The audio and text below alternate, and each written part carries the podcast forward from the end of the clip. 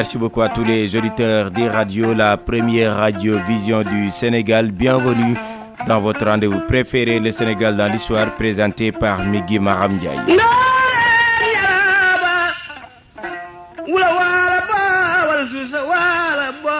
Pour ce dernier numéro de la semaine, l'on s'intéresse à l'évolution du Conseil économique et social entre 1984 et 1994. Famara Ibrahim Sagna avait fini de révolutionner cette institution au grand bonheur du président d'alors Abdou Diouf. Pourtant, Serra Sanafal, la Banque mondiale, ne voulait que la suppression du Conseil. Les changements opérés au sein du Conseil économique et social ont été salués par le président Abdou Diouf à l'occasion de l'ouverture de la première session ordinaire de 1998. Pour le chef de l'État, les travaux marqués par une vision globale et prospective traduisent les préoccupations des forces vives de la nation. C'est pourquoi il tenait à ce que le gouvernement procède de façon systématique à leur étude attentive. Mais le Conseil est attaqué par la Banque mondiale. Elle estime que ces études et conseils ont peu de suite dans la gestion des affaires de l'État, bien que les personnes de ressources du Conseil soient des hommes d'expérience et à compétences avérées sur les questions économiques et sociales. Aussi, la Banque mondiale préconise-t-elle sa suppression. M. Hassan Afal Mamadoudia va refuser la mort de son institution. Le président Mamadou Dia, qui a été le créateur du Conseil, n'est pas favorable à cette suppression et il le dit. Pour ce qui est du Conseil économique et social, les mêmes considérations sont de mise. Il ne sera pas aisé au regard de l'évolution de l'économie mondiale telle qu'elle se déroule actuellement de se priver d'un espace de dialogue entre partenaires sociaux dans notre propre pays si nous voulons optimiser les résultats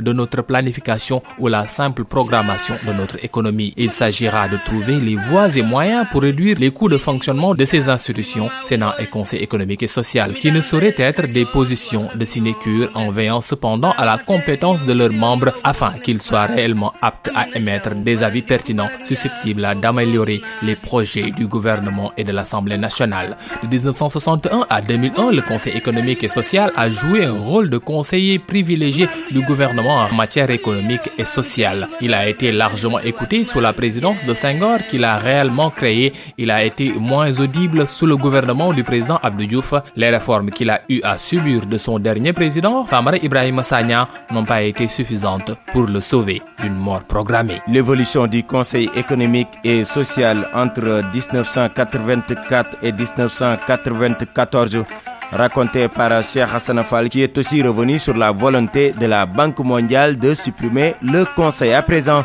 la dernière partie de votre rubrique Le Sénégal dans l'histoire, c'est la partie souvenir et c'est l'affaire de Serge D'abord le 11 août 1855, le lame taureau Amat est déposé et remplacé par Amadi Bokar. Elle marque également la destruction des villages de Touabou et de Kungel dans le Goé. Le 11 août 1985 marque l'ouverture à Thiès en marge des manifestations commémoratives du centenaire des chemins de fer du Sénégal d'un colloque sur l'histoire et les perspectives des chemins de fer au Sénégal. En 2008, cette date marque la requête contre la République du Sénégal adressée à la Cour africaine des droits de l'homme et des peuples par le citoyen tchadien Michelet Yagogombaye en vue du retrait de la procédure diligentée en vue d'inculper, juger et de condamner le sieur Hissène Abré, ex-chef d'État tchadien réfugié à Dakar depuis sa perte du pouvoir en 1990. Le 11 août 2009, en huitième de finale de l'Afro-Basket en Libye, l'équipe masculine du Sénégal bat celle de la Tunisie 73 à 65.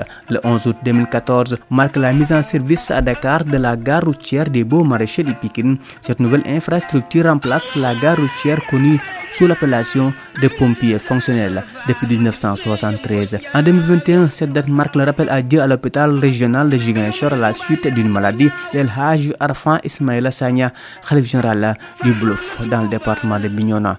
Le défunt guide religieux et le fils d'Arfan Kemo Sanya, l'un des précurseurs de l'islam dans cette partie du Sénégal. Il a été inhumé le même jour à.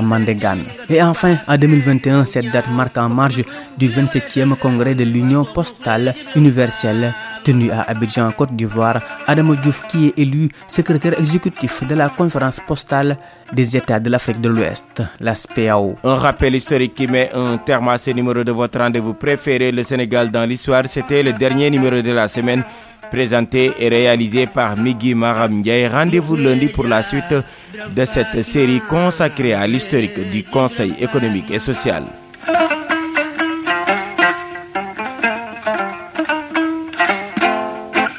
mukureeja biram faatma mukureeja biram faatma